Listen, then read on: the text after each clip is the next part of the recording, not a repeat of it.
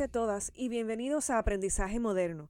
Soy Michelle, diseñadora instruccional bilingüe y anfitriona de este podcast. Saludos y espero que se encuentren bien. La semana pasada, en la primera parte de esta serie, hablamos acerca de los pasos de EXD o In-Learning Experience Design, una metodología que me pareció muy buena para ayudarnos a desarrollar cursos de calidad, ya sea de manera independiente o en el ambiente corporativo. Para usar EXD, comenzamos con una fase de empatía, seguida por definición, luego la selección de tecnologías, para entonces crear nuestro curso, continuar con su lanzamiento y finalmente medirlo o evaluarlo. Y si te lo perdiste, es el episodio 5 de este podcast. La buena noticia de cada paso en EXD es que puedes usar o modificar tu estrategia del curso de acuerdo a tus necesidades y las de la audiencia. Como siempre, en la descripción del episodio te voy a compartir enlaces y herramientas para que las evalúes y adaptes.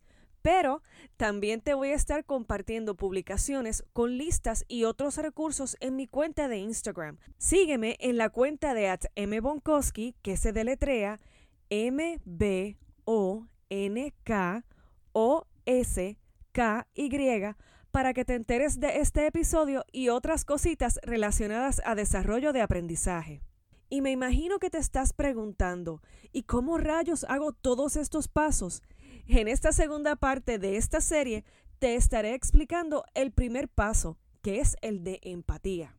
Antes de adentrarnos en el tema, te quiero recordar que estos conceptos y consejos son aplicables para cualquier tipo de curso. Como siempre te digo, ten en mente la audiencia, los objetivos del curso y los objetivos de tu negocio o la empresa para la que estás trabajando. Ahora sí, comencemos con empatía. La semana pasada hablamos de empatía en el sentido de saber en dónde está tu audiencia y cuáles son sus necesidades, es decir, conocer a tu audiencia. En mi opinión, este es el paso más crucial del proceso de diseño de cursos porque es aquí donde tu curso puede ser un éxito o un fracaso. Y créeme, tu audiencia lo va a notar. Hay varias cosas que deben ocurrir en este paso de empatía y no necesariamente deben pasar en secuencia. Mi consejo de siempre es que modifiques tu estrategia de acuerdo a tus necesidades y las de la audiencia, por supuesto. En mi experiencia en el campo del aprendizaje corporativo, usualmente un curso se desarrolla porque hay una observación de alguna necesidad o hay algo en términos de capacidades que hace falta o simplemente no se están viendo resultados esperados en una empresa. Vamos a poner a EXD en acción. Para propósitos de este episodio y los que le siguen, vamos a utilizar el siguiente ejemplo corporativo. ¿Listos? En la empresa X se ha observado una baja en reportes de horarios de empleados a tiempo y eso ha causado problemas en el sistema de reportes. A raíz de esto, te han encomendado a desarrollar un curso en este tema. Bien, pues ese es el primer paso para empatizar con tu audiencia, establecer el problema que se percibe o se observa. El segundo paso para empatizar con tu audiencia se trata de realizar entrevistas y anotar observaciones con usuarios objetivos y otras personas envueltas. Aquí comienza tu trabajo investigativo, así que piensa que eres un detective o una detective.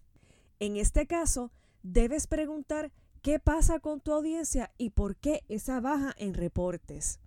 Para esto, Puedes hacer un cuestionario y analizar los resultados del mismo. Con la información obtenida, vas a poder identificar brechas de aprendizaje, es decir, qué está causando la desconexión entre tu audiencia y lo que debe hacer o aprender. Contestar esto te va a ayudar a crear un curso más atractivo y útil para tu audiencia. Comenzando con las brechas, puede haber una brecha de conocimiento, donde los empleados realmente no saben usar el sistema. En este caso, procura identificar el tipo de información que requieren tus usuarios para convertirla en conocimiento útil y significativo. Te puedes preguntar, ¿qué necesitan saber mis usuarios para lograr sus objetivos? Siguiendo con las brechas, puede también haber una brecha de habilidad. Es posible que los empleados ya cuenten con toda la información que necesiten, pero no la ponen en práctica. En ese sentido, incluir ejercicios, escenarios de simulación, casos prácticos y ejemplos en tu oferta de capacitación puede ser de mucha utilidad para ayudar a tus usuarios a desarrollar habilidades. Quizá haya una brecha de motivación en donde simple y sencillamente no hay motivación para entrar las horas a tiempo en el sistema. A lo mejor hay una brecha de hábitos. En este ejemplo, puede ser que los nuevos empleados no tienen el hábito de reportar sus horas a tiempo. En ese sentido, tu audiencia debe desaprender el hábito para reaprender otro y tu curso debe ayudarlos en el proceso. Hay otras brechas de aprendizaje, pero la más que he experimentado en el ambiente corporativo han sido brechas de comunicación, donde la audiencia necesita el curso, pero también una manera de comunicarse con el creador del curso u otro recurso para contestar dudas, especialmente en cursos técnicos. Si este es el caso, procura ser claro en tu curso, ofrece mayor contacto con tu audiencia, así como una dirección de correo u otros recursos. De nuevo, todo lo que hemos discutido hasta ahora es aplicable para cualquier tipo de curso. Volviendo al ejemplo que estamos usando, has encontrado que en efecto hay problemas en el sistema de reportes causado por la baja de reportes a tiempo. Haciendo preguntas e investigando con otros directivos, te diste cuenta de que en efecto existe un curso para el uso del sistema, pero este era presencial y la persona que lo facilitaba ya no está trabajando en la empresa X. Cuando le preguntas a un grupo de usuarios cómo reciben el entrenamiento, te dicen que el mismo se hace de manera informal y que le envían una copia digital del proceso de entrada de horas al sistema, nada más. Ya aquí te vas enterando más a fondo de la raíz del problema y vas empatizando con la audiencia, ya que pudiste observar brechas de conocimiento, de comunicación, pero también de hábitos. Este proceso investigativo se le conoce como un análisis de necesidades de adiestramiento.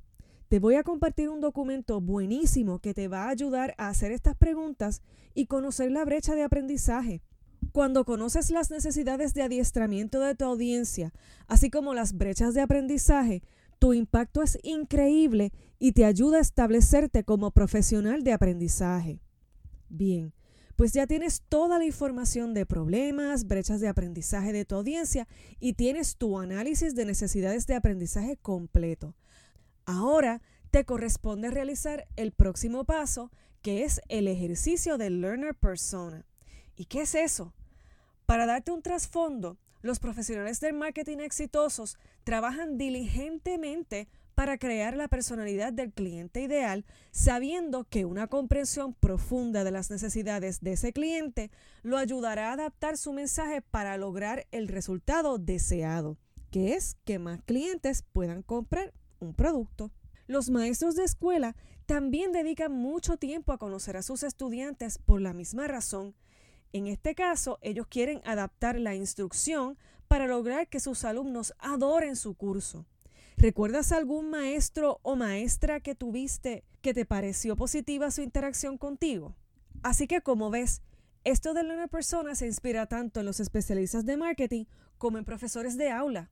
Un Learner Persona es un personaje ficticio que describe el perfil de cómo se vería una persona en tu audiencia objetivo, que en este caso es un empleado de la empresa X. Crear el Learner Persona te ayuda a crear contenido más efectivo, más atractivo y más educativo que el estudiante o que tu audiencia puede utilizar de inmediato porque el curso está diseñado de acuerdo a ellos. Para obtener un learner persona sólido, debes absolutamente realizar entrevistas.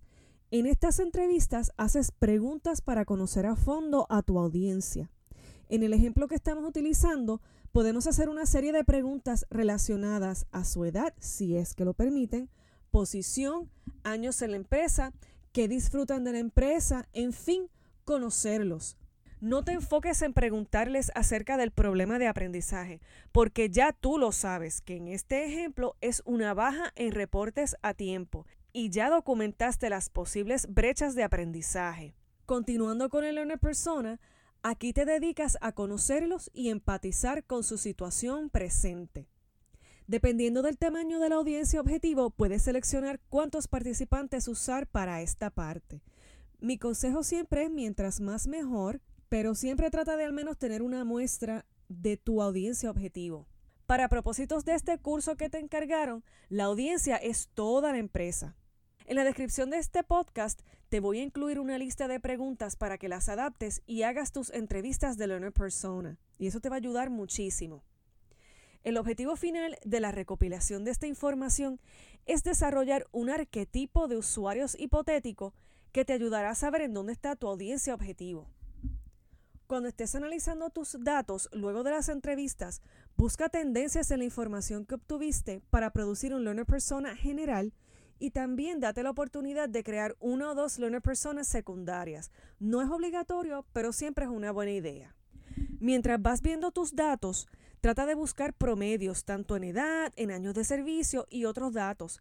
También anota tendencias, como por ejemplo lo que disfrutan de la empresa, el tipo de tecnología que utilizan para su trabajo, algún otro tipo de hobby que tengan, etc. Ya que hiciste las preguntas a varios miembros de tu audiencia objetivo y analizaste tus datos, el documento de tu Learner Persona se ve casi como un resumen. Y también te voy a estar describiendo ejemplos en la descripción del podcast. Y este documento de Learner Persona puede leer así. Recuerda, esto es una persona promedio y hay extremos. Pues nuestro learner persona para este curso que vamos a desarrollar se llama Mariana Torres, tiene 35 años de edad, lleva 5 años en la empresa X, está interesada en tecnología y diseño y se siente motivada por incentivos y por actividades sociales. De nuevo, este learner persona, o sea, Mariana, no es exclusivo de la empresa X, es solo un arquetipo, es decir, Mariana no existe, pero los datos de Mariana los obtuviste de tus entrevistas. Así que puedes extrapolar o deducir a grosso modo que la edad promedio de tu audiencia, en este caso, es 35 años, pero hay gente más joven y mayor en tu audiencia. Observaste también que en general hay un interés en tecnología y diseño, así como una motivación social y de incentivos entre la mayoría de las personas que entrevistaste de la empresa. Además, Luego de las entrevistas preliminares que hiciste para tu análisis de necesidades, antes de crear este Learner Persona, observaste que hay brechas de comunicación, de conocimiento y de habilidades. Así que ya vas deduciendo cómo puedes comenzar a hacer una experiencia de aprendizaje para esa audiencia. Y si te sientes confundido o confundida con esto de Learner Persona, aquí te van mis consejos para que empieces como empecé yo. Además del cuestionario que vas a enviar a tu audiencia muestra, trata de tener conversaciones reales con los miembros de tu audiencia objetivo. 15 minutos es más que suficiente para conocerles y te puedes dejar llevar por tu cuestionario para tener la conversación. A esto yo le llamo tener virtual coffee o café virtual y desarrollo una conversación poco informal, pero guiada por mis preguntas. Mientras vas analizando tus datos y anotaciones, ten cuidado de que los estereotipos y los juicios sociales que tengas no se reflejen en tus personajes. Sé lo más neutral que puedas, por favor. De igual forma, date la oportunidad de generar empatía por tu audiencia. Cuanto más puedas imaginar su vida y su historia, más probabilidades tendrás de comprender quiénes son. Como te había mencionado en el episodio anterior, este paso de empatía honestamente toma tiempo, pero mientras más entiendas a tu audiencia, mejores frutos tendrás con tu curso. Si te ves un poco atado de tiempo con tu empresa para hacer este paso, que lo he visto en muchísimas ocasiones, al menos realiza el trabajo investigativo del problema o lo que está pasando y trata de identificar las brechas de aprendizaje. Discutimos mucho, ¿verdad? A modo de repaso, hoy utilizamos un ejemplo corporativo que lo vamos a estar utilizando en próximos episodios y discutimos a fondo el primer paso de EXD para crear tu curso, que se llama empatía.